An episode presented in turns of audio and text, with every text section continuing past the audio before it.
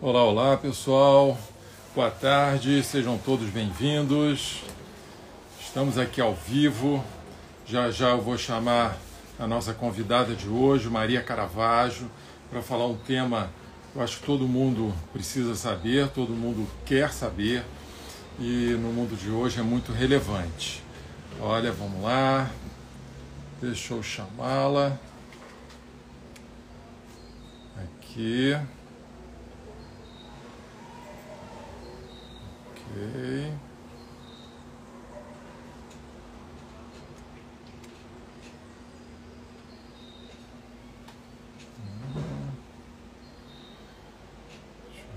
aqui, só não estou conseguindo chamar a Maria.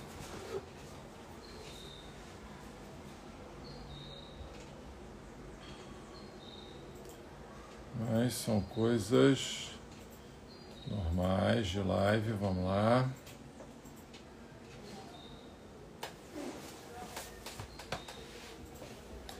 É, Maria, se você estiver aí, é, com certeza já está aqui vendo, é, pede para entrar, se tiver aí a mensagem para você, que aqui não está aparecendo para mim.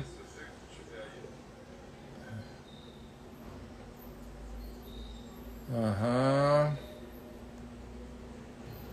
Ok, agora consegui.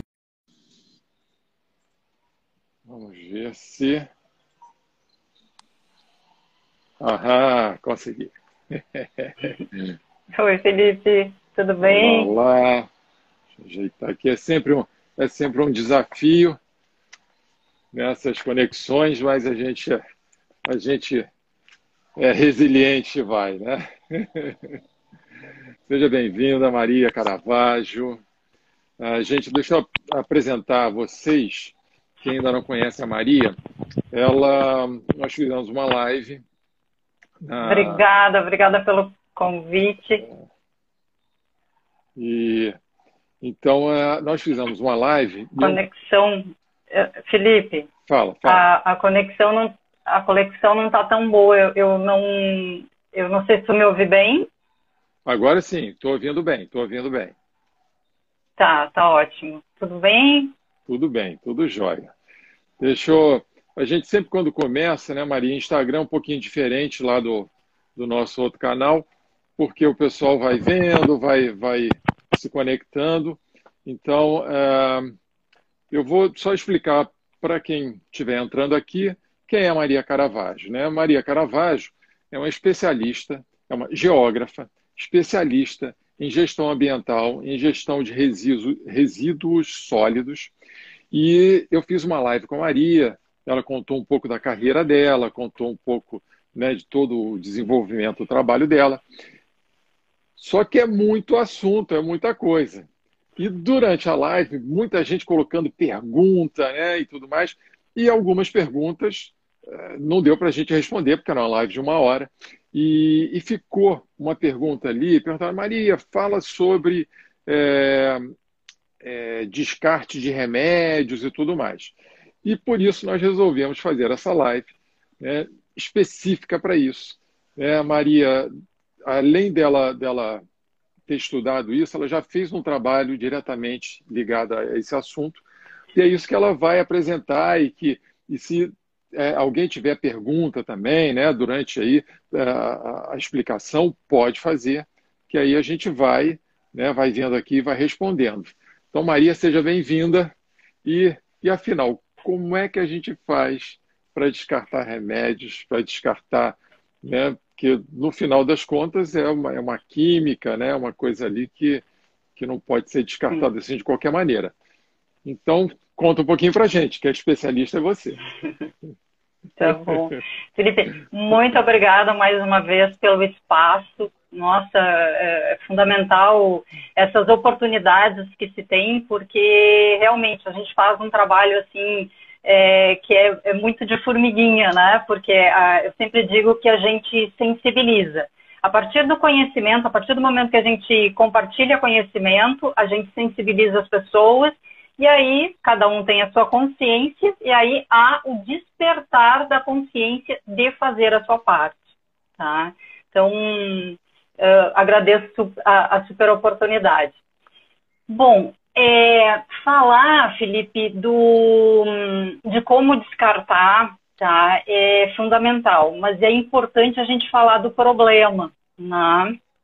É, e como esse tema, resíduos de medicamentos, entrou na minha vida, é, e, claro, é um resíduo, é, está intrínseco ao meu trabalho, tá? Sim. Mas de uma maneira muito mais é, como é que eu vou dizer, é, é, muito mais com emoção, né, é, do que alguns outros resíduos. Por quê? Emoção no sentido de, de, de, de, de me tocar bastante a necessidade de compartilhar o conhecimento né, é, para as pessoas fazerem a sua parte.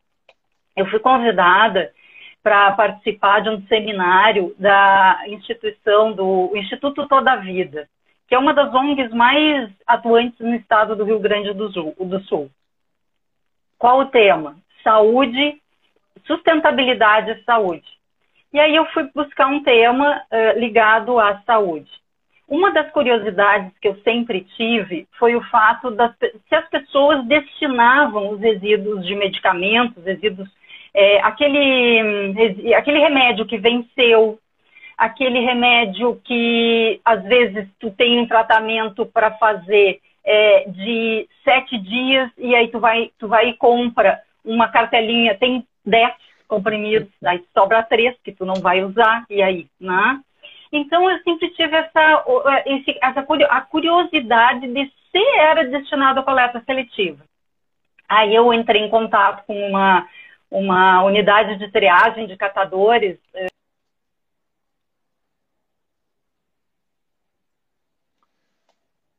E, é, bom, gente, deu uma, deu uma travada aqui na conexão. Os remédios que chegassem na coleta seletiva. É, Felipe.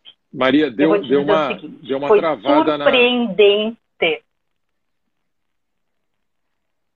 É, tá. Deu uma travada aqui deu? na conexão. É, eu não sei como é que é. ficou aqui para o pessoal.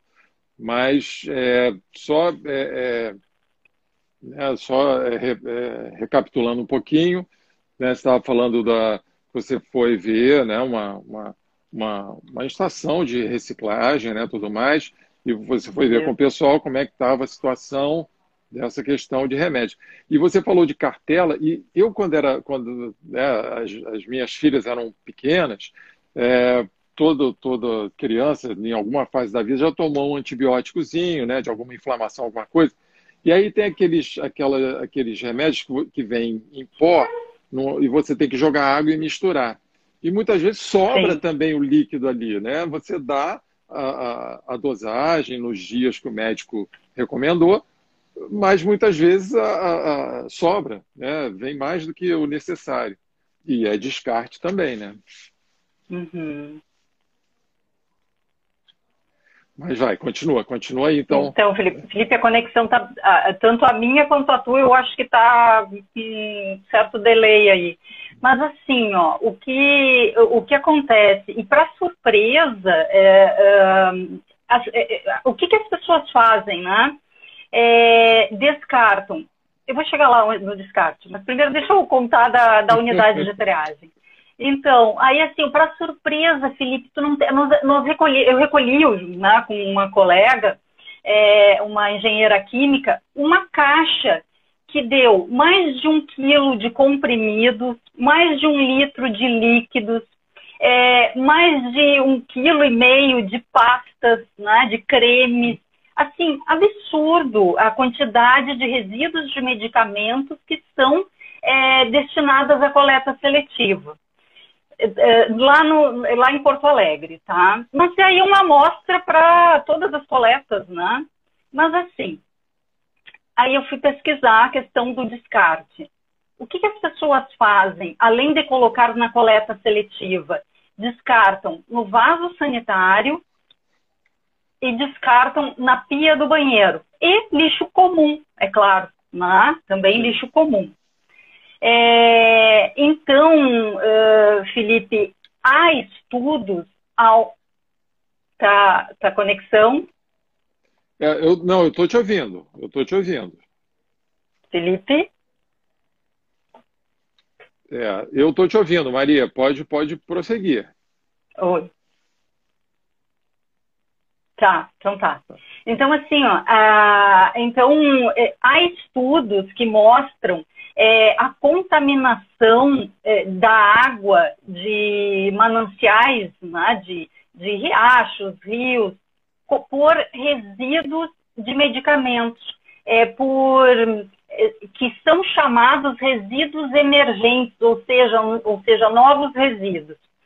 Então, é, mas assim, o que mais surpreendeu naquela amostra foi a quantidade de resíduos, de medicamentos na validade, cartelas e cartelas de, de, de hum, remédios é, amplamente doados ou subsidiados pelo governo.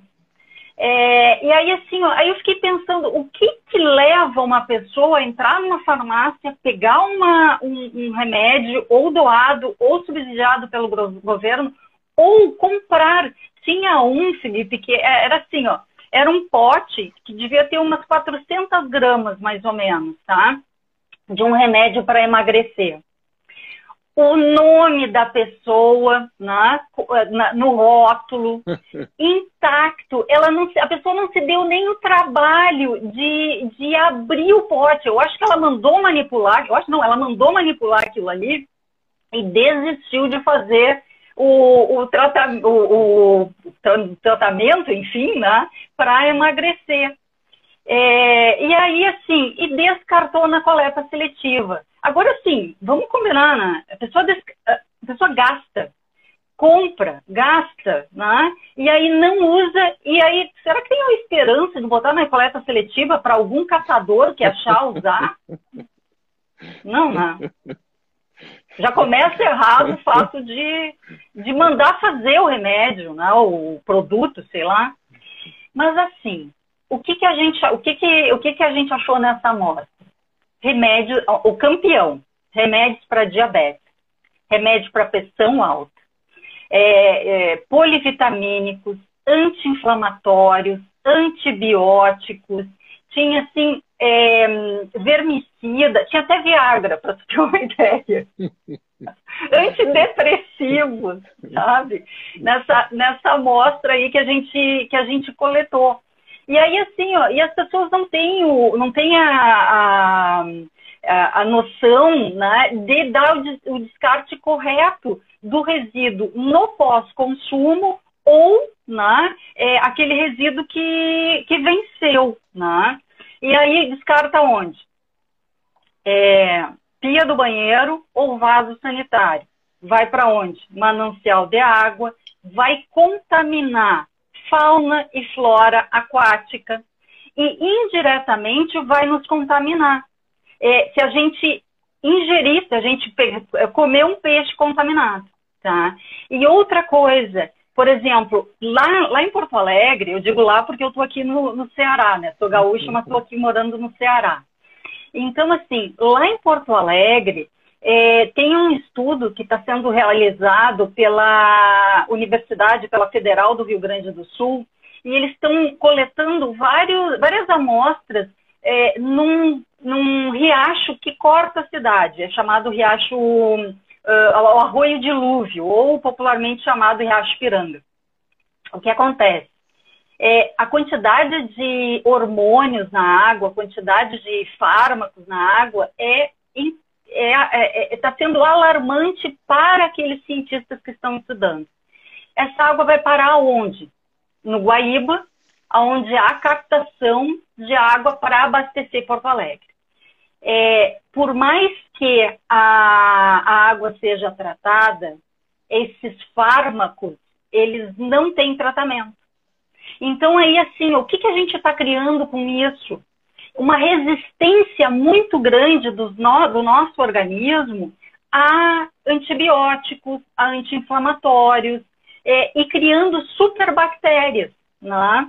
porque as bactérias, os fungos, os vírus que estão nesses corpos aquosos, o que, que acontece? Estão se alimentando de, daquilo que a gente bota ou no vaso sanitário ou no, no na, pia, na da, pia, pia do banheiro. Exato. E aí, assim, ó, se, a mesma coisa, né? Coloca, se colocar num, uh, no, no, lixo comum, vai para onde?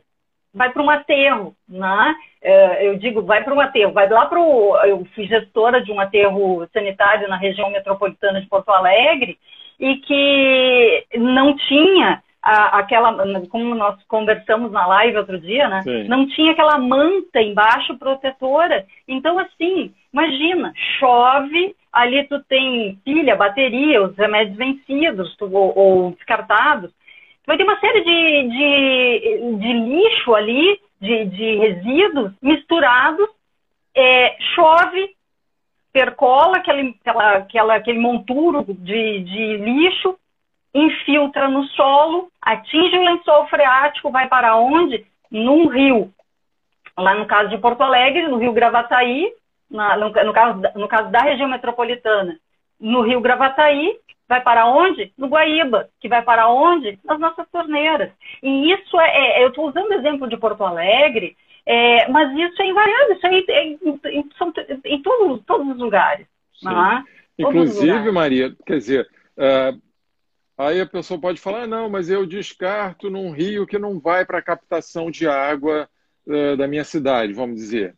Só que naquele riacho, animais podem se é, né, utilizar daquela água, então é uma galinha que depois vai ser consumida, é, o, é o, né, uma capa, é captação de água para é, o gado, enfim. Né? Ou seja, existe uma, uma, uma cadeia aí, né? não é simplesmente, ah, descartou ali, e, e a coisa é, acabou, né? Você vai vai é, contaminando, vamos dizer assim, uma, uma cadeia, né? Isso é, é, é... A contaminação é em cadeia, exatamente essa expressão. Ah, exatamente essa expressão. Então, assim, é importante que nós é, saibamos, tá? É, primeiro, eu, eu sempre digo para a gente fazer o uso correto, né, o uso mais adequado é, de, dos medicamentos, né? Porque é aquele tipo de coisa também, Felipe, tem aquela máxima, né? Entre, a, entre o remédio e o veneno, a diferença, a única diferença é a dose. Né? Exatamente. Né? E, o, e o então, brasileiro, e o brasileiro tem mania de automedicação, né? Sim. É sim, por coisa, incrível ó. que pareça. Chega lá, deixa eu ver o que, ah. que, eu vou tomar, né? O que, que, eu estou precisando, né? Exato. É, então, aí assim, é, vai, é, vai fazer alguma compra, ok, se precisa, precisa. Mas o que a gente nota? Às vezes, outro dia eu fui comprar um colírio, tá? É, um colírio era 30 reais, né? Dois colírios pagava 45. Aí tu fica naquela, nossa, dois colírios, eu, tu vai precisar. Sabe? Ou então, olha o prazo de validade, por quê? Porque muitas vezes essas promoções, elas estão assim, tão né, tentadoras, por quê? Porque o prazo de validade já está quase, né? E aí tu tem lá, sei lá, meio ano, um ano, mas tu vai usar. Né? Então tem que, tem que pensar por aí, porque é aquele tipo de coisa também, né? é, além da gente estar tá gerando um possível resíduo, a gente está gastando. Né? E, e, tudo que a gente compra é, são, é pedacinho da natureza. Né? Porque ele Sim. passou por uma indústria, ele gerou um monte de resíduos na hora da produção, e, é, e, são pedacinhos da natureza. E aí, assim, ó, eu estou gastando, e aí eu vou descartar aquele pedacinho da natureza, né, metaforicamente falando, é, de uma maneira assim que eu não usei, estou botando dinheiro fora, né? enterrando dinheiro e gerando uma cadeia de contaminação. Então, é, o consumo consciente ele é importante é, e ele e também a partir do momento que a, a, gente tem esse consumo consciente, tu não gera a, a quantidade de resíduo que principalmente esse perigoso, tá? Porque, é, como eu falei, tu tem lá, tu tem antibióticos, tu tem anti-inflamatórios, tu tem polivitamínicos e que, essas, é, e que tudo está sendo, está tá se alimentando é, desses resíduos que a gente coloca fora. Não, Não e, e, e, é muito interessante, Maria, entender o seguinte, quer dizer, quando você vai comprar, você vê o, o, o polivitamínico. Uh, tem alguns que são específicos. Não, para mulheres acima de 50 anos, para homens acima de quê, para, para gestantes. Para... Então, quer dizer, quando você descarta isso, né, e aquele bolo ali está indo para o manancial, você, a sua água contaminada vai ter até é, é, aquele elemento que não seria adequado para você. Né? Não é simplesmente, ah, não, então. Né? Ou seja, você está é, tá, tá fazendo uma, uma, uma grande sopa né, ali, que em algum momento vai chegar em você e que não tem, é, é, vamos ver, quer dizer, além de não ter os elementos, ah, não, poxa, então a água já veio vitaminada? Não, não é isso. Não. A água veio com um monte não. de coisa que você não precisa e que pode, inclusive, te fazer muito mal. Né? Não. Então, é, é... e assim, Maria, que... como, como, com, é, é, é, a gente, ok, a gente partiu do, do consumo mais consciente, né, se educar para isso. Isso que você falou da, da promoção eu acho sensacional, porque às vezes, é, outro dia eu fui ao supermercado com, com uma das minhas filhas, e aí, ah, aqui está em promoção. Eu falei, mas espera aí, é, a marca que a gente usava, é, que a gente usa normalmente daquele produto, era mais barata do que estava em promoção. Então, às vezes, você fala assim, não, está em promoção. Primeiro, porque está em promoção não quer dizer que está mais barato. Está né? Tá mais barato uhum. do que uhum. aquele produto pode estar no dia a dia. Mas se você usa um outro produto, né, por que, que você vai trocar ali? Então, ou seja, tem toda essa coisa até da, da parte econômica mesmo. E, e essa questão, quer dizer, você vai comprar, mas você vai consumir aquilo ali, ou aquilo ali vai ficar estocado, né? depois passa o prazo de validade, aí não é recomendável você utilizar, né? Pode utilizar. ser um alimento, pode ser um medicamento, tudo mais. Então, sensacional isso. Quer dizer, não é porque está em promoção, né? É, pague, pague dois, leve três, mas esse terceiro você vai precisar dele, né? É muito legal você ter colocado Exatamente. Isso. É, e normalmente a gente não acaba não utilizando, principalmente, né, em se tratando é, de alguma, algum medicamento que tu vai usar quando tu tem a necessidade. Ok, polivitamínico até tudo bem. É, nessa amostra, Felipe, para tu teres uma ideia, deixa eu puxar aqui, é, os polivitamínicos aparecem em terceiro lugar de descarte, por incrível que pareça, né? É, então, assim, aí a gente fica pensando, que, o que leva uma pessoa a entrar numa farmácia, comprar vitamina C, comprar é, aqueles tinha aqueles Z, Centrum, sabe? Aqueles, né? Que aí é polivitamínico, né? É, e descartar depois, sabe? Não, é, é, é surreal isso. Mas enfim, é, é, aí o, o, que acontece e, e esse essa minha pesquisa que o objetivo era é, apresentar, né, embora seja uma amostra é, de, de, curto prazo, mas assim o objetivo foi mostrar no, no evento que eu participei, que eu, que eu fui palestrante, é, mas, a, mas, a, minha indignação, Felipe, ela foi tão grande, tão grande, que eu disse, não, não pode ser assim. Aí eu comecei a entrar em, eu entrei em contato com a, com a Bandeirantes, com a TV Band, né? Sim. E, e disse, olha, é, eu me apresentei, eu fiz uma pesquisa assim, assim, assado. Bom, gerou uma entrevista, tá, com a Band, falando desse problema. É, até mesmo porque Porto Alegre tem uma legislação onde, é, é, e que infelizmente isso não reverbera em todas as cidades brasileiras, né? Uma pena. É, mas tem uma legislação onde toda farmácia tem que aceitar o resíduo de medicamento é, no pós-consumo, né? É, mas isso é dito? Não, ninguém, as, os principalmente assim, farmácias menores, né? Eles não, não, não fazem, não, não, não divulgam e ao mesmo tempo dificultam o recebimento. é, eu fui numa farmácia e aí eu, é, eu morava assim um pouco afastado do centro urbano, do centro da cidade. E aí é, eu estava indo para casa e eu parei numa farmácia de bairro, né? Eu tenho mania. Eu entro nas farmácias e aí vou vendo onde é que está o display, de, o, o, o a embalagem, o, o Spencer, aliás, né, de descarte do resíduo, de resíduos de medicamentos. Aí eu perguntei assim para o rapaz, né? Eu não ia descartar nada, eu queria comprar um produto, né? Aí eu cheguei e disse assim, é, aonde é que está o, o, o dispenser de vocês, né, para a gente colocar resíduos de medicamentos? O rapaz me disse assim, é, a senhora está é, é, tá lá atrás, está tá guardado. Eu cheguei e disse assim, tá, então posso descartar? Ele disse, só se a senhora tiver a nota fiscal que comprou o medicamento aqui conosco. Eu, oi? Aí eu cheguei, não, vê se pode, olha só. Tu vai guardar, vamos supor que um, que um medicamento tenha uma, uma validade de dois anos, tá? Tu vai ter guardado uma nota fiscal de dois anos? Não, não, não.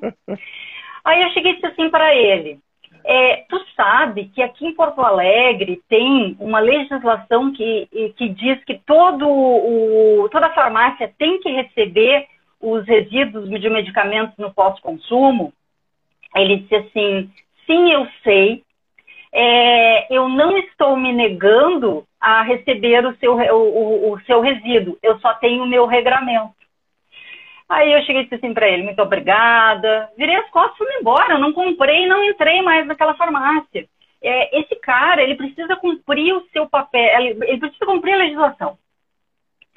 É, e ele precisa cumprir o seu papel de, responsa de, de responsabilidade socioambiental. Né? ele precisa fazer a sua parte. Eu estou fazendo a minha, nós estamos fazendo a nossa, mas ele precisa fazer a, a parte dele. E Maria. Mas assim. É, quando. É, ok, eu, vamos dizer, né, aqui em casa, a minha, a minha mais nova é que geralmente é responsável de fazer isso.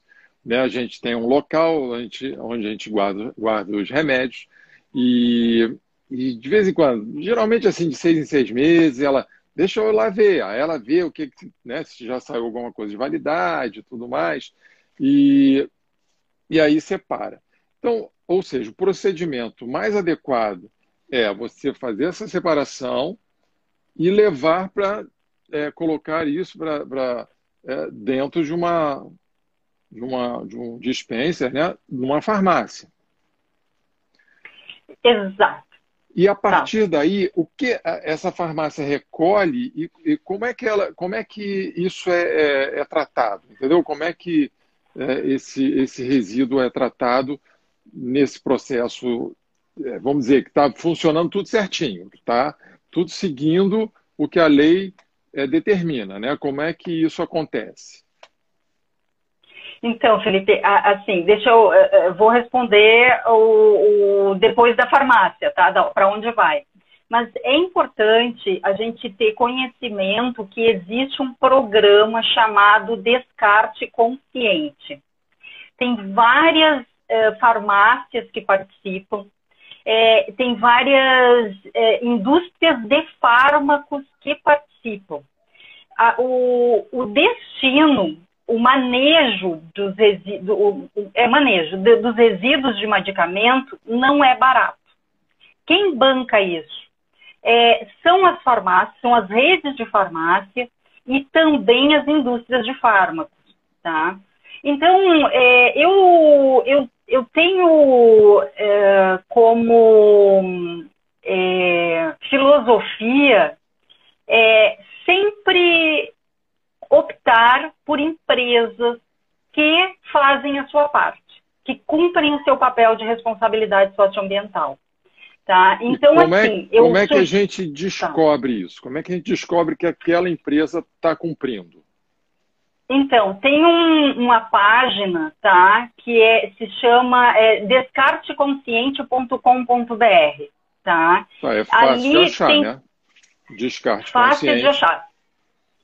Ponto... É um programa tá? que foi desenvolvido por, por redes de farmácia e por, uh, por algumas indústrias de fármacos. Tá? Entendi. Então, assim, esse, esse, aí a gente vai fazer um outro programa, uma outra live falando sobre logística reversa, né? Sim, sim, sim. Então, que vai ser sensacional programa, também. Então, então assim, esse programa ele foi, foi uma maneira que a indústria é, conseguiu, é, enfim, aplicar a logística reversa. Né? Ou seja, é, ela precisa dar conta daquilo que não foi usado pelo consumidor final né? e para dar o destino correto. Tá? Então, assim, é, sobrou resíduos de medicamentos. Venceu o medicamento. Eu vou falar de duas coisas. Uma, venceu o medicamento. Procura o quê?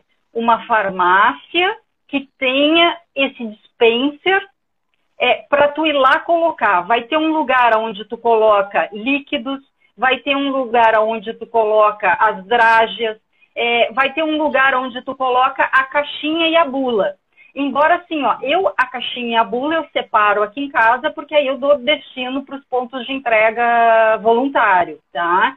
Então esse não vira resíduo, porque é um resíduo limpo, esse aí é um resíduo seco, né?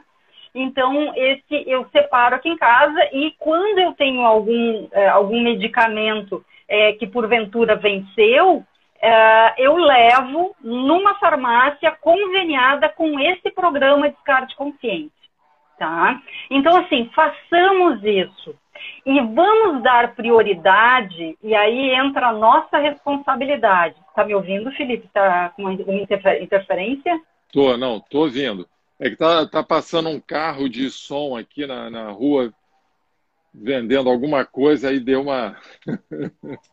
Ah, tá bem. Então tá. tá. Não, então tá bom. Então, assim, ó, deem preferência para aquelas empresas que fazem a sua parte, né? que, que, te, que, que estão inseridas dentro desse programa de carte consciente. Tá? Essa é a, é a dica que eu dou. Né?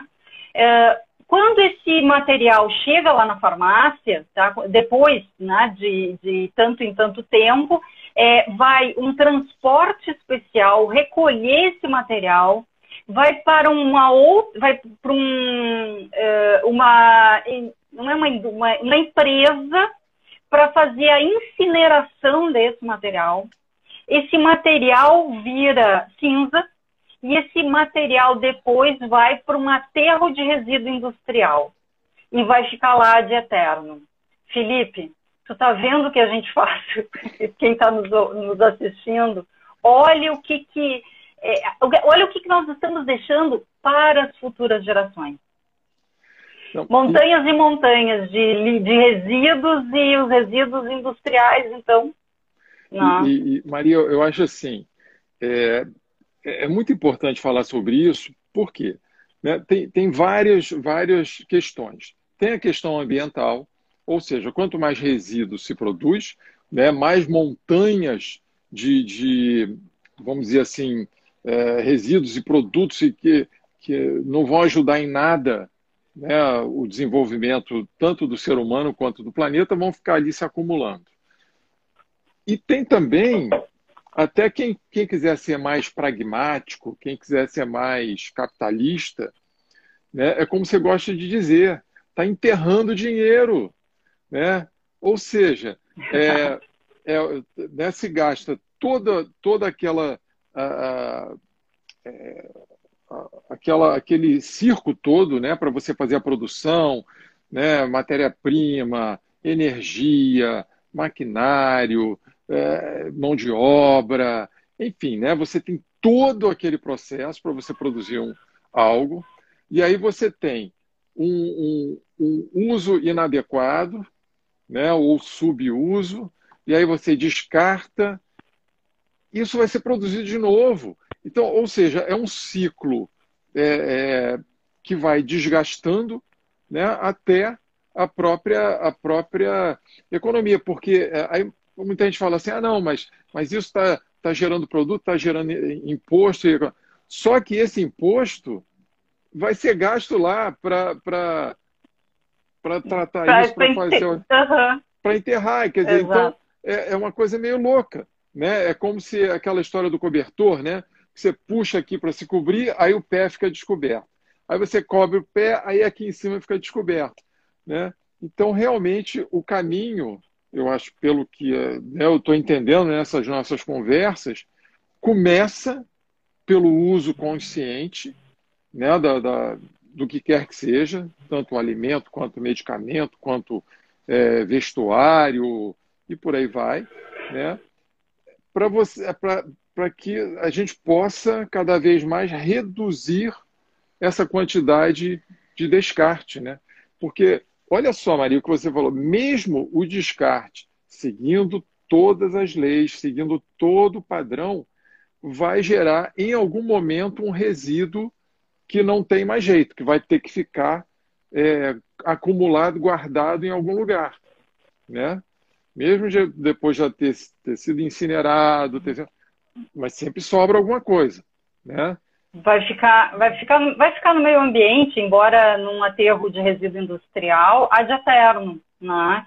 Mas assim, ó, Felipe, o, o, os resíduos de medicamentos, quem paga, tá? A, o descarte, quem paga toda essa, essa logística, tá? tá. É, do, do armazenamento lá na farmácia, da coleta na farmácia, do levar para um, uma empresa, um local para fazer incineração, é, o, o, transporte do resíduo incinerado para um aterro de resíduo industrial e o armazenamento do resíduo industrial, tá? Quem paga é a indústria, é a indústria de fármacos, a, a, a, é toda a cadeia de é, a cadeia logística, a cadeia que, que é envolvida nesse nos produtos de medicamentos tá? Sim. É, são, é a indústria que tem essa responsabilidade. Entendi. Não, é, não, é, não é o poder público não, que, que Não é o poder. Nesse, nesse, nesse caso. caso. não. Tá? No, os resíduos sólidos urbanos, o resíduo da nossa casa, quem paga é a, esse, todo esse a, a logística e, e, coleta, descarte é o poder público, tá? São os municípios que fazem a gestão dos resíduos sólidos urbanos. Agora, assim, em se tratando agora, da indústria de fármacos, agora, quem é que, agora, quem é que é, paga? Isso que eu ia falar, isso que eu ia falar.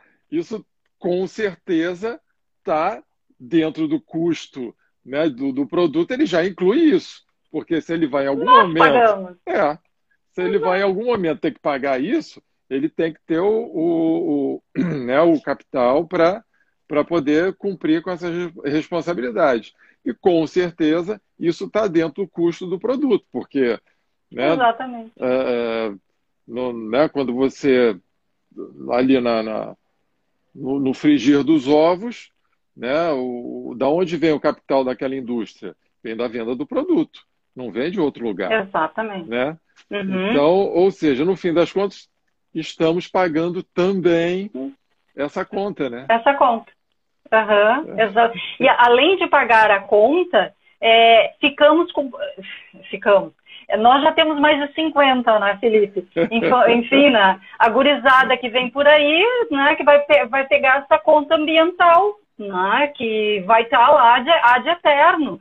Porque, assim, é, é, é, é surreal nós estarmos em, no século XXI armazenando centenas de milhares de toneladas de resíduos industriais todos os anos é, e ocupando um espaço, ocupando um espaço que poderia né, estar sendo produtivo, que está sendo ou para construção de moradias. Aí a gente entra num problema socioambiental, né?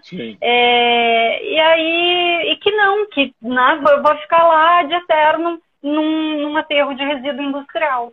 Né? Então, é, a gente usa recurso natural pra, recursos naturais para transformar em produto, né? e aí descarta de forma irregular. É, quando, consegue, quando descarta de forma irregular, vai parar é, em mananciais d'água, vai, vai parar em, em aterros.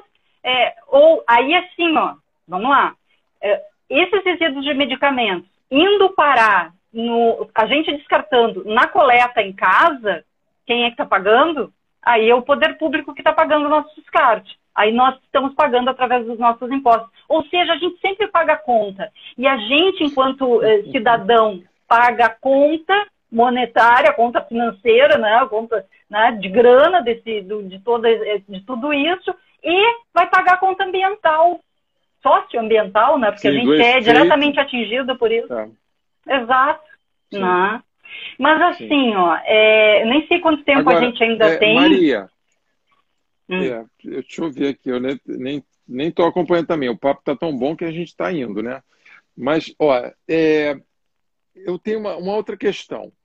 É, e aquele, aquele medicamento que ainda está dentro do prazo de validade, está ali lacradinho, está em perfeitas condições de uso. Existe algum mecanismo, alguma associação, alguma que é, redistribua isso? Né? Porque, poxa, Sim. e aí é uma questão até é, social, né? Que você fala, poxa, eu tenho um medicamento aqui, alguns medicamentos até são né, de valores mais elevados, e, e, poxa, se alguém puder se beneficiar né, desse medicamento que eu usei, não preciso mais, e está aqui, né, não vou usar mais, e, e, e vai, vai para descarte, é, existe isso, a, a, esse reuso, quer dizer, não é reuso, né, é, o, é o uso do, do, do ali da, daquele restante, como é que é isso? Então, assim, é, existe, existem algumas iniciativas é, de instituições, de ONGs, de associações em municípios.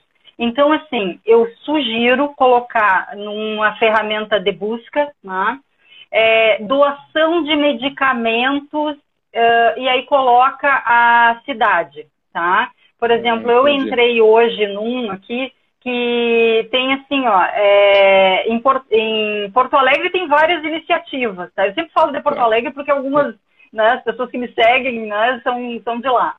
É, então, Porto Alegre tem o banco de remédios, banco de medicamentos, é, tem uma outra associação, a Associação São João, uh, que tu tens lá uma, um uma quantidade de medicamentos ainda na validade, é, com as suas é, com a sua embalagem íntegra, né? ou que seja lá, íntegra que eu digo, né? pode ser lá três, quatro comprimidos, ajuda, gente. E Sim. principalmente agora, na época, numa época onde nós temos 13, é, é, quase 15 milhões de desempregados, é, que né, uh, estão com dificuldade, estão com dificuldade de comprar comida, quanto mais algum medicamento.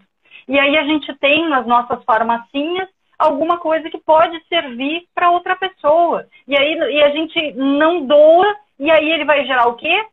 Vai ser um, resíduo daqui a uns dias. Sim. Né? Então, assim, é, aí eu entrei hoje, por exemplo, na, em Piracicaba, tá? Tem Olha a chamada. Doações diminuem no banco de remédios da Diocese de Piracicaba durante a pandemia. Fruto do quê?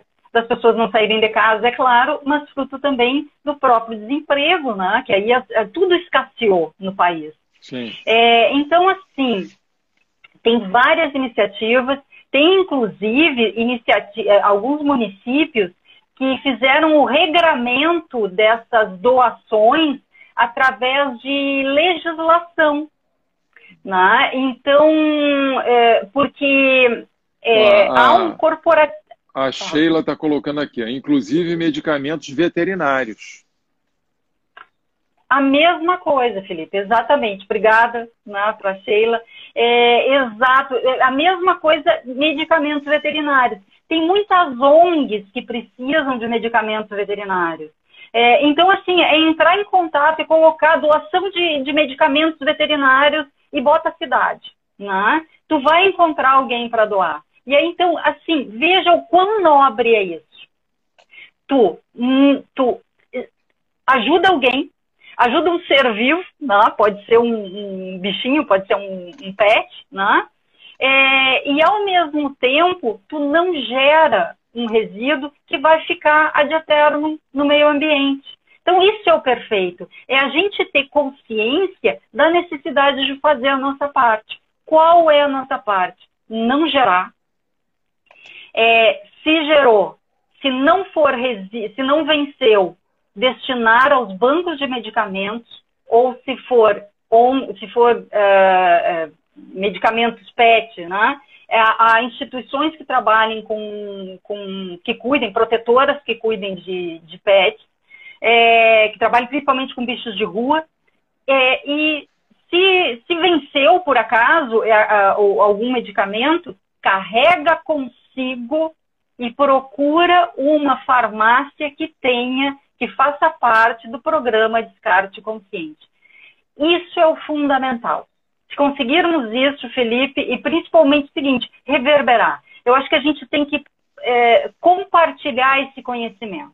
É? Então, sempre que possível, é, sejamos uh, instrutores, sejamos assim generosos em compartilhar o conhecimento que a gente adquire, porque porque todos nós somos beneficiados com isso. Com certeza. Maria, eu já vou, eu já vou me tornar um, um reverberador, porque a parte de sacolinhas, eu já uso sacolas de pano há anos, né? há muitos anos. Né? Com certeza, mais de 10 anos eu uso as, as sacolinhas de pano. Uh, e agora, com toda essa informação sobre essa questão do, do descarte de medicamentos e tudo mais, né, é, a gente ganha uma outra amplitude. Né? Eu, por exemplo, não sabia que existiam farmácias que é, recebem, existem né, farmácias que recebem esse tipo de, de descarte e né, fazem uma, uma destinação mais é, adequada. Né? E vou procurar uhum. aqui pelo, pelo a questão de doação né, para indicar. Gente, eu coloquei nos comentários aqui o descarteconsciente.com.br, né, e, e, eu quero, antes da gente fa é, fazer aqui né, aquelas palavras finais, eu quero só é, falar para o pessoal que acompanha o Histórias que Merecem uma Live. Ontem nós, excepcionalmente, não tivemos, porque o convidado ele, os sogros estão na UTI muito mal, em consequência da Covid, e ele falou, Felipe, eu não tenho condições, e, e lógico, uhum. né, nós entendemos perfeitamente, e, ou seja, é, quando essa situação se resolver, né, eles estão dando todo o apoio, né, quanto, e, e a gente vai remarcar, né, porque é uma pessoa super interessante se conversar, né, o doutor Homero Meirelles Júnior, e então nós teremos ele, mas é, torcemos para que tudo ocorra da melhor forma, né, para os sogros e que eles tenham assim, né, o melhor resultado possível dentro desse processo. E eu quero agradecer demais, Maria. Teve gente aqui, ó, é... a Sheila falando é um caso de saúde pública, o descarte correto. A, a Dita Moraes, ela mandou um abraço aqui para gente, né? Uma querida. Querida. E deixa eu ver quem mais aqui. É, Cláudia Energias Positivas, grande profissional, saudades de você. É, quem mais? Joaquim Oliveira entrou. É, bom, gente, tem muita gente aqui para cima. Não, eu, eu, porque nessa telinha pequenininha de celular é Ó, a, a Aninha, Ana Terra, que está mandando um beijo. Ana Terra é minha esposa, diretora de, da, do Histórias que Merecem uma Live. E então a gente, enfim, quer agradecer demais, Maria, a sua disponibilidade de estar sempre contribuindo, esclarecendo, né? Isso é muito importante. E, gente, nós vamos fazer mais uma live Maria, eu não sei se tem disponibilidade na próxima quinta-feira a gente vai fazer. Pode ser na próxima quinta? Bora lá. Então, Bora ó, lá, já está marcado. Então, beleza. A próxima quinta-feira a gente vai falar de logística reversa. Gente, o que, que é isso, logística reversa? Tá? A Maria vai explicar e é muito interessante só entender que isso pode ajudar a sua empresa nos custos da sua empresa, em economia para a sua empresa, além de gerar um resultado positivo né, para é, é, a questão ambiental. Então, ou seja, você que tem uma empresa, você que tem uma oficina, você que tem uma indústria, você que tem um comércio, enfim, é, assista essa live porque você vai descobrir mecanismos e a Maria é especialista nisso, dá assessoria, você pode, vai poder contratar, inclusive a Maria, para orientar tá, esse, esse seu processo. Então, venha na próxima quinta-feira descobrir o que é a logística reversa e como você e sua empresa pode se beneficiar disso. Né? Então, Maria, pode dizer aí suas últimas palavras e né, mandar um abraço aí para o pessoal. Bom, uh, Felipe, mais uma vez, obrigada pela oportunidade. Né? É, é um espaço assim muito nobre estar aqui. Enfim, a gente vai sensibilizando, né? E, e fazendo a nossa parte, né? Se a gente consegue sensibilizar uma, duas pessoas a, a contribuírem, né? a fazerem a sua parte, já nos sentimos muito, muito honrados, né? Porque, enfim, principalmente eu que tenho é, essa faço disso não somente uma profissão, mas ao mesmo tempo é uma filosofia de vida, né? De estar tá, é, sendo, de estar tá deixando um legado, né? É, nesse mundão de Deus. Então, assim, quero agradecer, obrigada a todos que participaram aí. Uh, fico à disposição, né? Qualquer dúvida que tiverem, né? Botar aí no, no chat, eu volto depois para a gente estar tá conversando. E está marcado, então, semana que vem, a gente está falando sobre logística reversa. Tá bem? Só um grande bom. abraço, obrigada. Muito bom. E, gente, ó, e quem ficou curioso de conhecer um pouco mais a história da Maria Caravaggio, vai lá no meu canal do YouTube, Felipe Albuquerque Coach e lá tem nas histórias que merecem uma live a história da Maria, da carreira, como é que ela entrou nessa, nessa especialização, vamos dizer assim, de gestão ambiental, como é que isso tudo aconteceu. Né? Então, corre lá, dá uma olhada. Um abraço a todos e quinta-feira que vem a gente está de volta com Logística Reversa. Um grande abraço. Tá bom. Tudo é bom. Tchau, tchau. Um abraço. Tchau, tchau, gente. Olá, olá pessoal, uma boa tarde, sejam bem-vindos. Essa live aqui é uma consequência da nossa sala do Clubhouse. Nós abrimos uma sala para debater sobre a possibilidade que muita gente está vislumbrando, está questionando: será que dá para juntar num evento só Jogos Olímpicos e Jogos Paralímpicos? Grande Ernesto, seja bem-vindo. Ó, a Michelle entrou. Deixa eu chamar a Michele. E a conclusão disso tudo é o que? A gente vai, a gente está trazendo para cá a maior especialista em questão de transmissão de Jogos Olímpicos, Copa do Mundo, Fórmula 1, Libertadores, e ela vai nos ajudar a responder a essas perguntas. Eu vou chamar a Michelle aqui. Ah, vamos ver agora a Michelle entrando. Ernesto, que é o elogio da Anater. Oi, Michele. Oi, Felipe. Que prazer. Tudo bem? Seja bem-vinda. Obrigada, muito obrigada pelo convite. Obrigada pelos elogios. Você, você exagerou um pouquinho. Olha, a gente assim, eu, a gente, a live do Instagram, a gente tem que enrolar um pouquinho para os robozinhos avisarem lá o pessoal e o pessoal começar a ver. O Ernesto já está aqui, Aninha já está aqui. É... Quem mais que já entrou? Luísa, Tuca, seja bem-vindo, Tuca. Uh, e, Michele, a gente, na verdade, já teve né, meio esse, esse uhum. debate lá no Clubhouse, e a gente vai trazer aqui agora. Tem muita gente que não está lá, e aqui numa live a gente abre mais o assunto né? porque tem uma questão. Agora a gente está no meio dos Jogos Paralímpicos e sempre quando está acontecendo o evento, vem muitas questões, muitos debates. Né? Eu estou participando de uma sala no Clubhouse que todo dia a gente comenta os Jogos Paralímpicos, tem o pessoal é, conectado com organizações ligadas aos PCDs, tem PCDs participando, pessoal que faz vôlei sentado participando, Beto, né, uhum. e outros é, que estão conectados, né? Não foram para os Jogos Paralímpicos, mas são conectados, participam, disputam competições.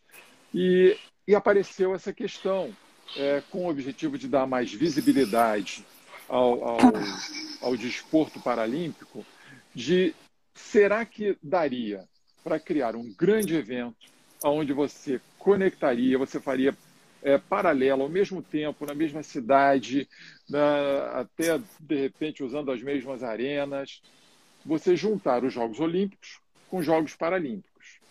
Né? Eu tinha uma, uma opinião pessoal e que depois eu vi, quando você trouxe essa questão lá para o nosso debate, eu vi que, que a gente tem uma opinião muito conectada. Né? Mas eu acho que, a, a, meu é opinião. Você é uma, é uma, é uma, é uma consultoria né, profissional. Então, por isso que eu, eu achei essa ideia de a gente fazer essa live, para trazer uma, um pouco de luz né, para esse pessoal. Será que é possível? Será que não é possível? Dá para fazer? Não dá para fazer? Então, Michele, agora é, é, né, é, é traz um pouco para a gente luz nesse assunto, né, que você que é especialista.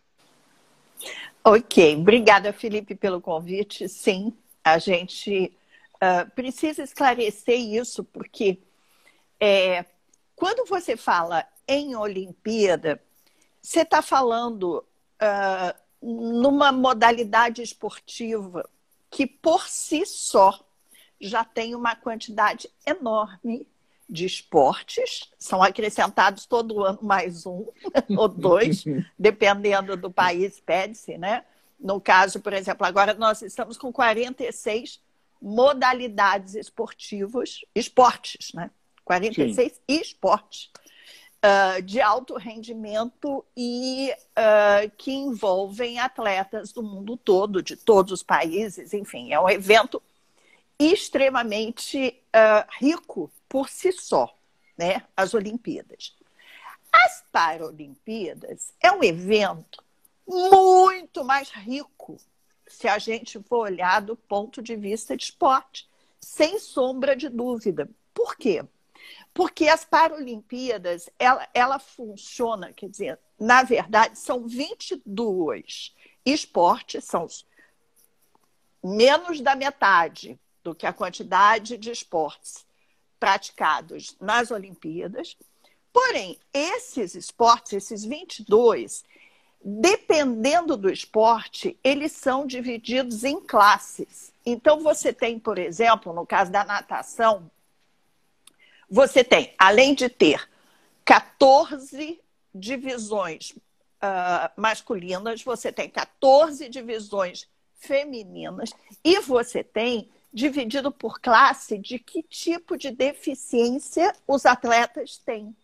Então, você tem, por exemplo, a natação para deficiente visual, a natação para amputado, a natação para quem eh, tem paralisia, a natação. Enfim, aí você vai vendo.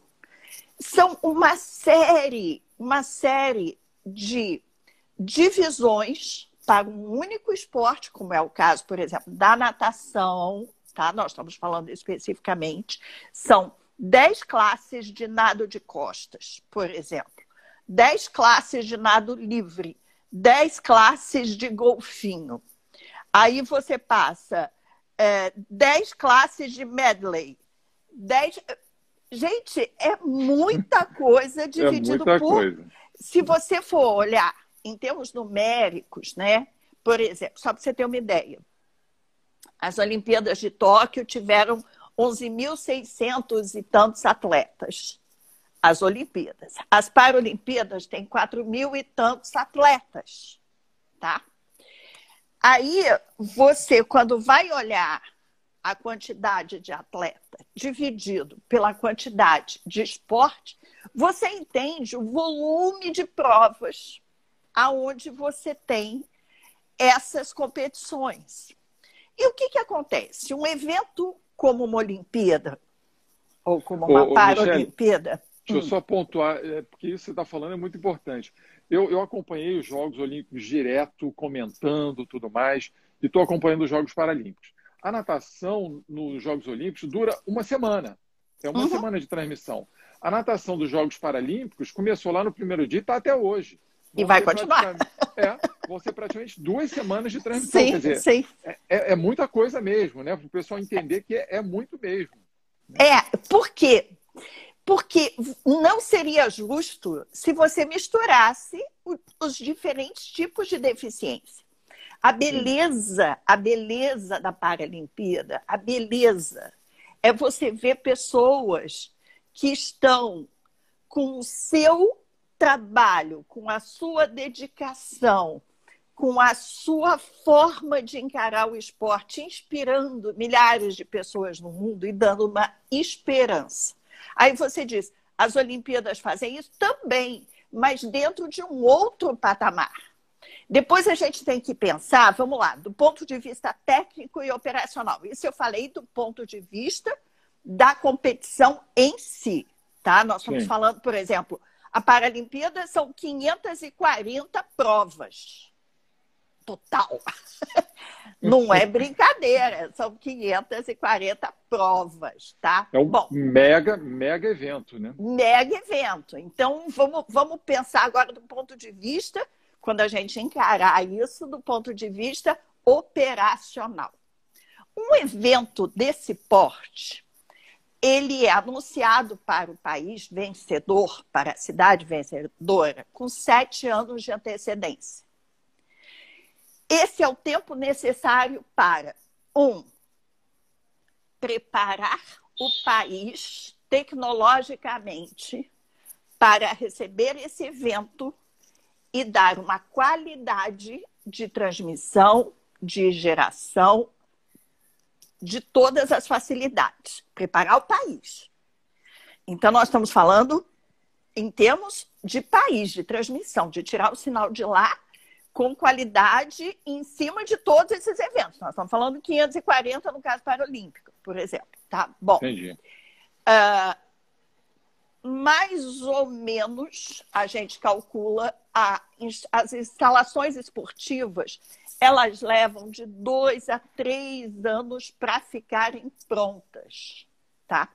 Essas instalações elas já são preparadas no caso olímpico para depois, durante duas semanas, receberem as adaptações necessárias para a Paralimpíada.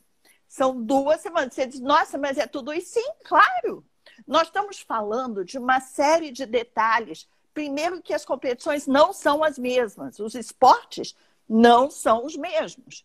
Então, você precisa uh, adaptar essas arenas para que elas consigam, de fato, receber dentro delas, por exemplo, goalball, futebol de cinco, são, são esportes que não. Michele, é muito legal você ter falado do goalball, porque o goalball é um esporte. Porque assim, tem muitos esportes adaptados. Futebol de cinco é adaptação do futebol. A natação, cheia de categorias, é uma adaptação da natação. Né? E você tem o vôlei sentado, você tem várias adaptações. Agora, o goalball é um esporte uma, uma, uma, criado especificamente para o deficiente visual.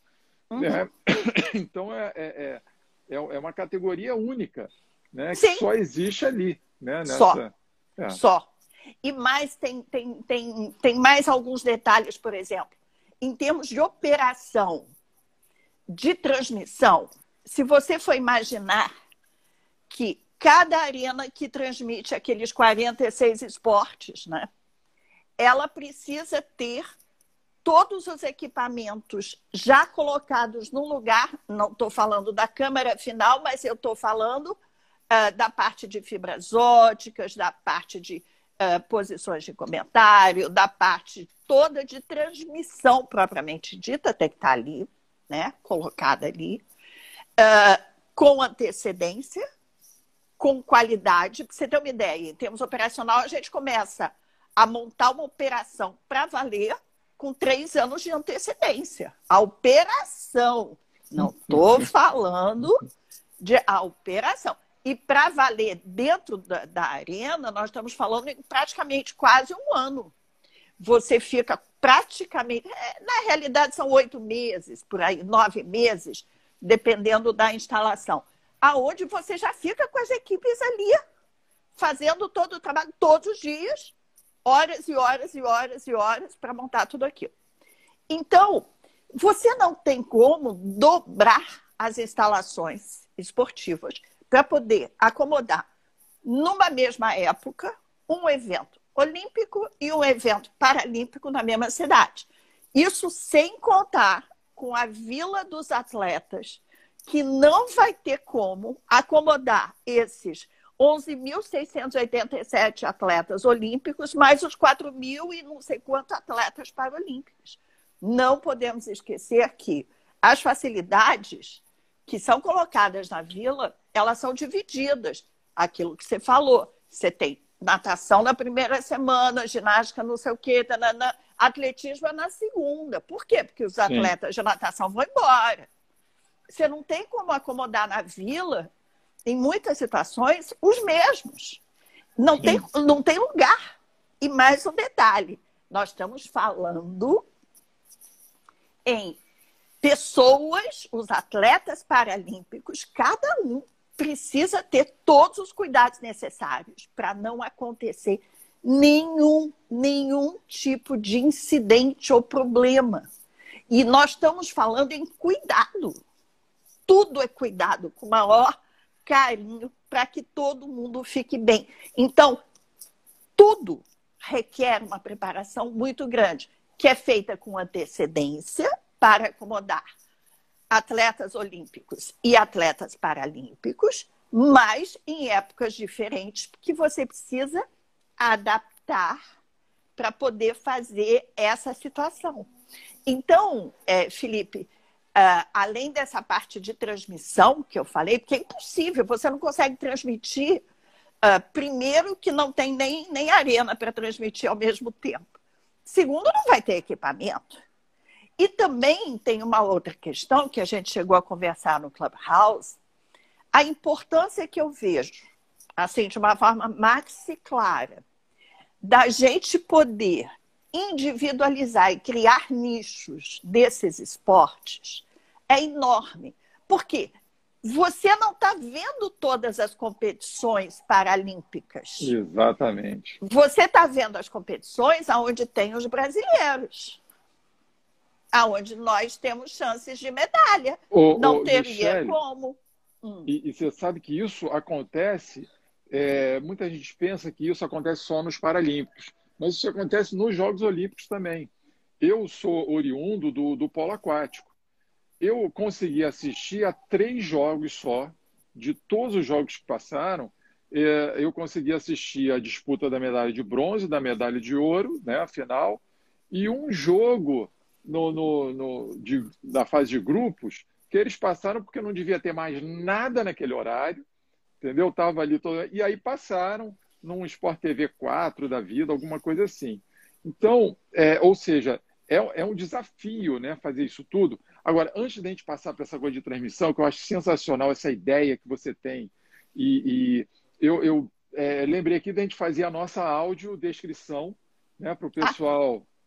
Uhum. deficiente visual que está aqui. Então, eu vou começar. Eu sou esse cara de pele clara, olhos verdes, cabelos curtos, grisalhos na lateral. Estou né? aqui com a camisa cinza e com um fonezinho de, de, de ouvido, né? nos ouvidos, para transmitir com um fundo preto. Eu, Michele, eu sou loira, de cabelo comprido, liso, olhos claros também, azuis.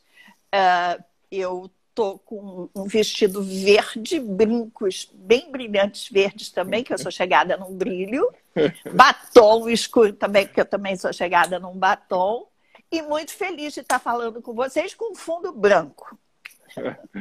Muito bom. Então, aí, Michele, ou seja, então a gente entendeu, né? Eu já tinha essa noção, você confirmou com todos esses dados, com toda essa tua experiência, né, efetiva de, de trabalhar na transmissão de quatro Jogos Olímpicos. É, ou seja, é praticamente impossível você realizar isso junto. Por quê? Você necessitaria de um investimento muito maior da cidade porque teria que construir ainda outras, outras arenas, né? porque algumas não, não, não daria tempo de adaptar, você teria que fazer duas, onde você tem uma que você adapta, você teria que ter duas, então você aumentaria muito o, o investimento né, da, de uma cidade para aceitar. O desafio logístico seria enorme, né? você teria que aumentar é, número de, é, não só de arenas, como todo o material para transmissão, para captação, pra... ou seja, seria um investimento que eu acho que reduziria para meia dúzia de cidades no mundo que poderia. Nem isso, nem isso. Né? Pois é. Nem isso. Nem isso. O que você está falando aí, Felipe, é, é, é, algo impossível. A palavra não é Sim. quase. A palavra é impossível. Primeiro, você, quando você constrói a arena, o, ideal é você usar o legado que a cidade já tem, remodular e reformular, porque na realidade você uh, está proporcionando a arenas que já têm uma utilização, uma qualidade melhor de, de, de vida e você garante que essas arenas já têm utilização e terão depois. Palavra legado. Sim. Então, muitas arenas que são construídas novas, como foi o caso aqui do Rio 2016, elas foram construídas com a intenção de, após os jogos, se transformarem, por exemplo, tem a Arena do Futuro, que ia virar quatro escolas, ou a, a arena que foi construída temporária para natação desmontada e carregada para outra cidade para poder atender outros atletas, está lá desmontada, ainda não foi. A Arena do Futuro está lá montada, ainda não foi. Enfim, você tem vários, vários, isso é uma pena, de investimentos são feitos e que não servem como legado. Então, você precisa muito de coisas temporárias. A gente viu Parque de Madureira completamente degradado, enfim. É, você precisa ter a quantidade certa para aquela cidade, para aquela utilização. Não adianta ficar fazendo um planejamento que torna inviável a utilização posterior. E aí, como é que vai ser? Então, por exemplo, se construir especificamente para a Paralimpíada, quantos atletas vão utilizar aquilo? Não, não é assim. Não há essa gama. Não é, é tem que ser para o dia a dia da cidade. Tem, aí tem uma, uma pegada até de sustentabilidade, né? É óbvio, óbvio. Porque você óbvio. vai construir uma coisa que depois vai simplesmente ser demolida, né? Ou vai ser abandonada, não. ou vai ser. Não, não, não, não. E você não tem o direito, quando nós estamos falando de um mundo que precisa de inclusão, precisa de sustentabilidade, precisa de diversidade, enfim, todas essas coisas que nós temos falando tanto, né? É, a gente está no momento onde o mundo está atravessando, é, eu te diria que é assustador a quantidade de desastres do clima que nós estamos vivendo na atualidade. Verdade. Vide o que aconteceu em Nova York, uma chuva que não acontecia há 147 anos. Que isso? Inundou a cidade de Nova York. Gente, por favor, eu que sou uma pessoa que amo Nova York, adoro Nova York, eu nem sonho o que aconteceu com a cidade. Eu não tenho como imaginar Nova York inundada. É algo. Aqui no Rio eu já vivi várias enchentes. Aqui no Rio, a gente sabe Sim. que aqui no Rio nós temos várias situações onde eu fiquei ilhada. Uma vez eu fiquei ilhada na TV Globo até quatro horas da manhã porque eu não conseguia sair, ninguém conseguia sair para poder sair embora. Você tem problemas de enchente. Nós temos uma cidade que não é preparada né, para receber o volume de chuvas que a gente tem aqui. Nova York, eu nunca ouvi falar disso, nunca. As nevascas, elas têm uma preparação e mesmo assim dá tudo certo. O que aconteceu agora pegou todo mundo surpresa e pior. Eu vi na televisão que nem receberam aviso que ia acontecer isso. Quer dizer, eles Entendi. nem poderiam imaginar. O clima mudou no mundo de tal forma. Na Espanha, eu vi hoje de manhã também, a Espanha também está com problemas de inundação. A gente assistiu esse o mês passado na Alemanha, na França, na Bélgica, enfim. o mundo está de cabeça para o ar, fora os incêndios florestais. Fora... Então, como é que você trata eventos de uma forma sustentável? Primeiro, só fazendo o que vai utilizar que seja permanente. O resto tem que ser temporário. Entendi. Tem que ter o sentido de. Só para você entender, por exemplo, no caso nosso de televisão. No caso de televisão, como é que funciona a televisão? Você monta um centro de transmissão, tá? Esse centro de transmissão que é montado, por exemplo, numa Olimpíada, como foi o caso do Rio 2016, nós tivemos 76 mil metros quadrados montados só para receber os estúdios de televisão. Esse, esse centro que foi montado, essa, essa construção que foi feita, foi feita pela nossa cidade aqui num consórcio que o prefeito conseguiu trocar uma parte de terreno por investimentos das construtoras na construção daquilo ali, 76 mil metros, só um complexo para acomodar as televisões. As divisórias que funcionavam dentro desse complexo para poder montar os estúdios de cada uma da televisão com todas as facilidades. Por quê? Porque as televisões ficam ali um mês e meio. Porque não são só os 15 dias dos Jogos Olímpicos, você tem um tempo antes. Isso para Olimpíada. Você, às vezes tem também funcionando para a Paralimpíada, mas normalmente ele é, esse centro de televisão só é desmontado no final das Paralimpíadas se começa a desmontagem. Todas essas divisórias são sustentáveis, ou seja, elas funcionam de evento para evento. Então, elas vieram para o Brasil, foram montadas aqui, saíram daqui, foram para os Jogos Olímpicos de Inverno. Depois dos Jogos Olímpicos de Inverno, vão para os Jogos Olímpicos de Verão. E por aí vai. Essa que legal mesma... isso, hein, Michelle? É. É, é, é uma são... coisa que, que não se fala, né? Eu nunca ouvi falar disso. Não, a gente, por exemplo, uh, no, no, na Copa do Mundo Brasil 2014, as divisórias elas eram de um tipo até de propósito. Você olhava, era aquela madeira que você sabe que é prensada, reutilizada, não é uma madeira nova, reutilizada, aquela prensada reutilizada, prova de fogo, né? montado é exatamente um quebra-cabeça. Essa da, da Copa, essa da Copa do Mundo, ela também, que nem o Rio 2016, funciona de evento em evento. Quer dizer, a guardada é um quebra-cabeça, aonde você monta tudo. Então, nós, como, digamos assim, responsáveis por esses eventos, temos a obrigação não apenas moral, como óbvio, com o planeta e com as pessoas, de ter um olhar de cuidado. Então, você inviabiliza completamente qualquer coisa se você juntar os dois eventos. Não existe isso. Não existe, não existe essa possibilidade. Entendeu? Entendi. Eu acho que é importante. Legal. E agora, aí a gente é, vem uma próxima pergunta. Ok, não é possível essa, essa junção.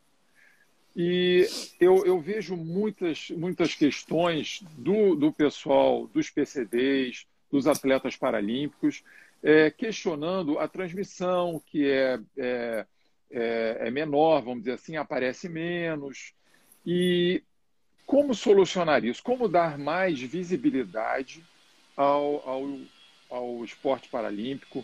Como transmitir mais? Porque tem muita coisa que a gente gostaria de ver às vezes, por exemplo, estão acontecendo é, esportes simultâneos de brasileiros e, e, não é mostrado. Só entra um flash aqui e a gente não consegue acompanhar. Então está assistindo o vôlei. Aí sai do vôlei, entra um flash do atletismo, volta para o vôlei.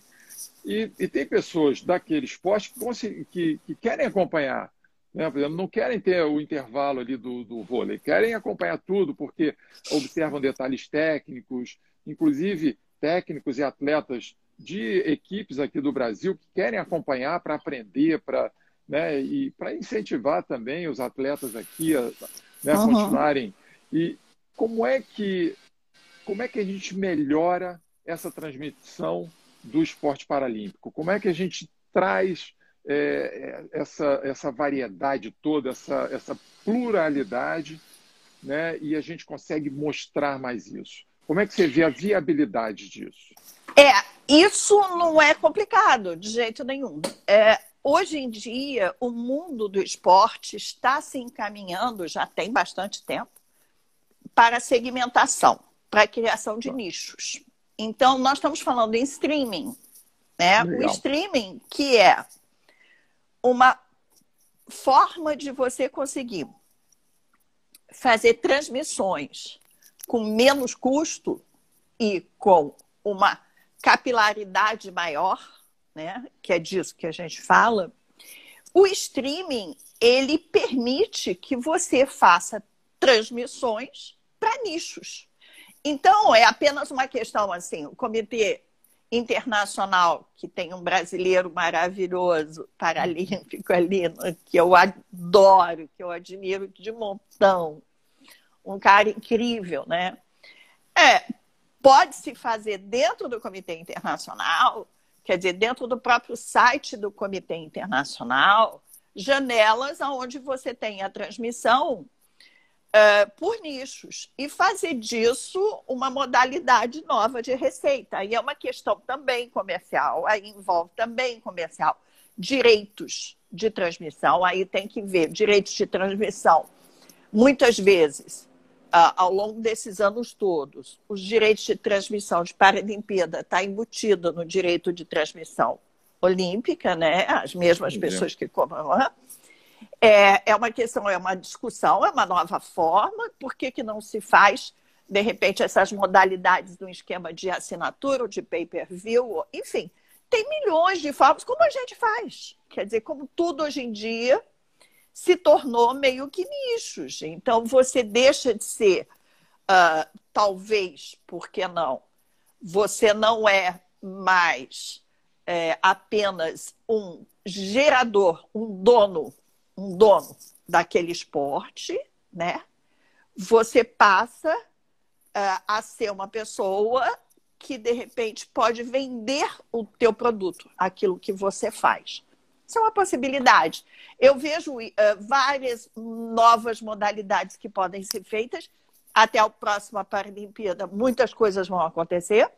Nesse Sim. meio do caminho, dependendo do evento, você pode ter canais especificamente que sejam criados para acomodar esses esportes, que são esportes de nicho, esportes que interessam uma determinada comunidade, esportes que interessam a comunidade esportiva, a comunidade de técnicos, enfim, pode-se fazer isso. Isso eu vejo como possível, sim, o streaming permite isso.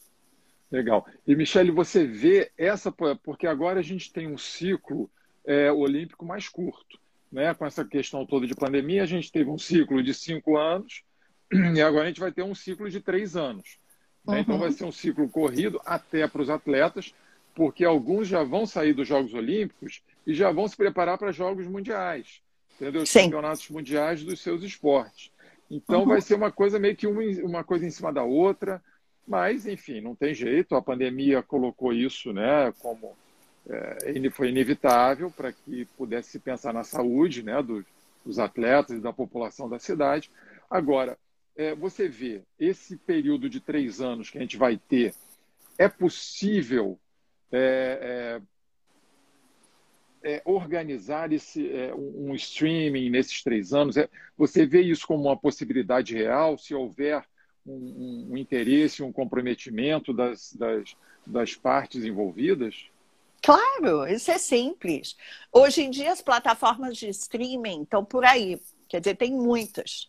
Nada impede que alguma plataforma de streaming já de esporte de algumas modalidades que já têm essa situação de nicho se direcionem durante os jogos para outros nichos. Nada impede, já existe isso. Hoje em dia, o que mais tem é a plataforma de streaming, o que é ótimo para todos nós, porque nos dá a possibilidade de escolher o que a gente quer ver, né? Então, eu acho ótimo. É Legal. isso. E ó, então, gente, vamos deixar um recado aqui para o Misael, para o pessoal do, do esporto paralímpico.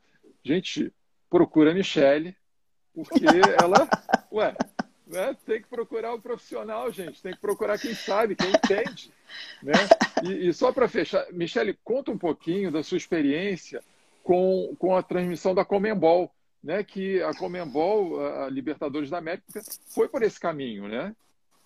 É, não apenas a Comembol, eu te diria, mas a, a, todos, todos, todos os organismos mundiais que lidam com esporte foram para esse caminho, né? Uh, se você for olhar uh, a, a, algumas, uh, algumas modalidades de esportes, algumas ligas esportivas, a NBA, por exemplo, faz isso já há muitos anos com maestria. Ela é dona há muitos e muitos anos do seu canal, de tudo que ela faz, enfim. E ela também cria novos, novas receitas. É o que a Comembol fez, está fazendo, está em tudo quanto é lugar. Você consegue assistir na plataforma que você quiser, como você quiser, enfim. Você vai mudando a maneira de, de, de assistir esporte e passa a ser uma coisa muito melhor, porque você vai assistir aquilo que você quer ver. Quem vai estar ali é quem quer ver aquilo. Então, eu acho isso fantástico, isso perfeito. Acho que é, é uma direção natural do mundo, não apenas para o esporte, para o entretenimento, de modo geral. Isso vale para música, isso vale para séries, para novelas, para filmes, para tudo. Entendeu? Muito legal. É, Michele, assim, eu quero. É, é... Gente, peraí, deixa eu ver aqui. Tem uma, uma pergunta aqui. Deixa eu Oi? ver. Tá? É, gente, é o seguinte, só é, lembrar, é porque eu tenho, eu tenho uma produção aqui por trás de mim, entendeu? Que fica, faz isso, faz aquilo, então, volta e meia eu tenho que olhar para aqui, olhar para lá, mas vamos lá. É, seguinte, gente, sigam a Michelle, tá? Se vocês têm curiosidade, interesse nesse, nesse mundo que ela trouxe para gente, de entender como fazer uma transmissão, de entender é, é toda, todo o, o, a, a, como é que eu vou dizer, a, a, o mundo, né, na verdade, que está por trás disso. Né? A Michelle é uma mega especialista. Sigam a Michelle, uh, sigam os meus, uh, os meus canais. Né? Uh, vocês me acham em todas as redes sociais como Felipe Albuquerque Coach. Tá? Então, vocês, é, nós temos sempre. E se vocês quiserem saber um pouco mais da história da vida da Michelle, Aí vocês vão lá no YouTube, no canal Felipe Albuquerque Coach, que a gente fez uma entrevista sensacional, que ela conta toda a trajetória dela, a história de vida, né, uma história extremamente inspiradora. Então, né, é, corram lá, assistam, que vocês vão adorar. Eu adorei fazer essa entrevista.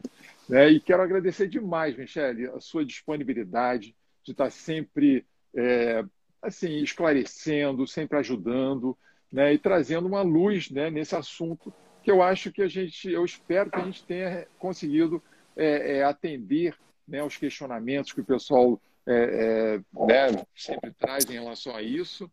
E é isso, gente. Quem gostou, é aquele negócio, curte, compartilha, é, transmite essa, essa live para aquelas pessoas que você sabe que vão, né, vão se enriquecer com esse conteúdo.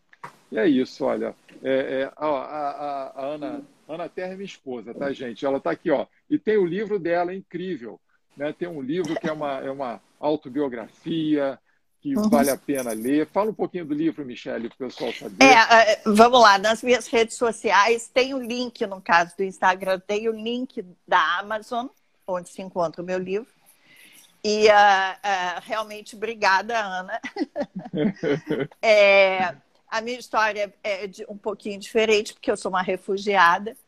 Então, é, eu nasci no Cairo, no Egito, eu vim para o Brasil em porão de navio, e isso que vocês estão vendo agora do Afeganistão, hoje em dia de avião, na época, nós pegávamos navio, como foi o caso, por exemplo, dos sírios também, que atravessavam ali desesperados, e ainda tem muita gente fugindo, tem muitos refugiados no mundo e é importante a gente ter um olhar de cuidado com eles.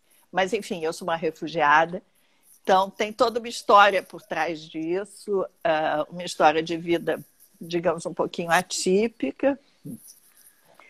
Entrem uh, na, na Amazon e, e deem uma olhadinha na sinopse do livro. Quem gostar, compre, por favor. Agora, fora isso, fale comigo quando quiser pelas redes sociais. Estou sempre disponível. É Michele Nairi. É isso aí, pessoal. Então, ó, quero agradecer demais a audiência, o pessoal que ficou aqui. Né? E divulguem, divulguem, porque eu acho que esse conteúdo vale a pena ser transmitido, as pessoas saberem tudo isso que a Michelle passou aqui. Um grande abraço a todos e uh, semana que vem a gente volta com histórias que merecem uma live no canal Felipe Albuquerque Coach no YouTube, com a história do, do doutor Homero, Homero Meirelles Júnior, que é um mega é, é, ginecologista, obstetra e cirurgião. Ele, ele foi um dos introdutores daquela videolaparoscopia é, ginecológica no Brasil. E é, se hoje nós temos nossas duas filhas, é total responsabilidade dele. Então venham conhecer um pouquinho dessa história. grande abraço, gente. Obrigado, Michele. Beijo, gente. Obrigada. Tchau, tchau, Felipe.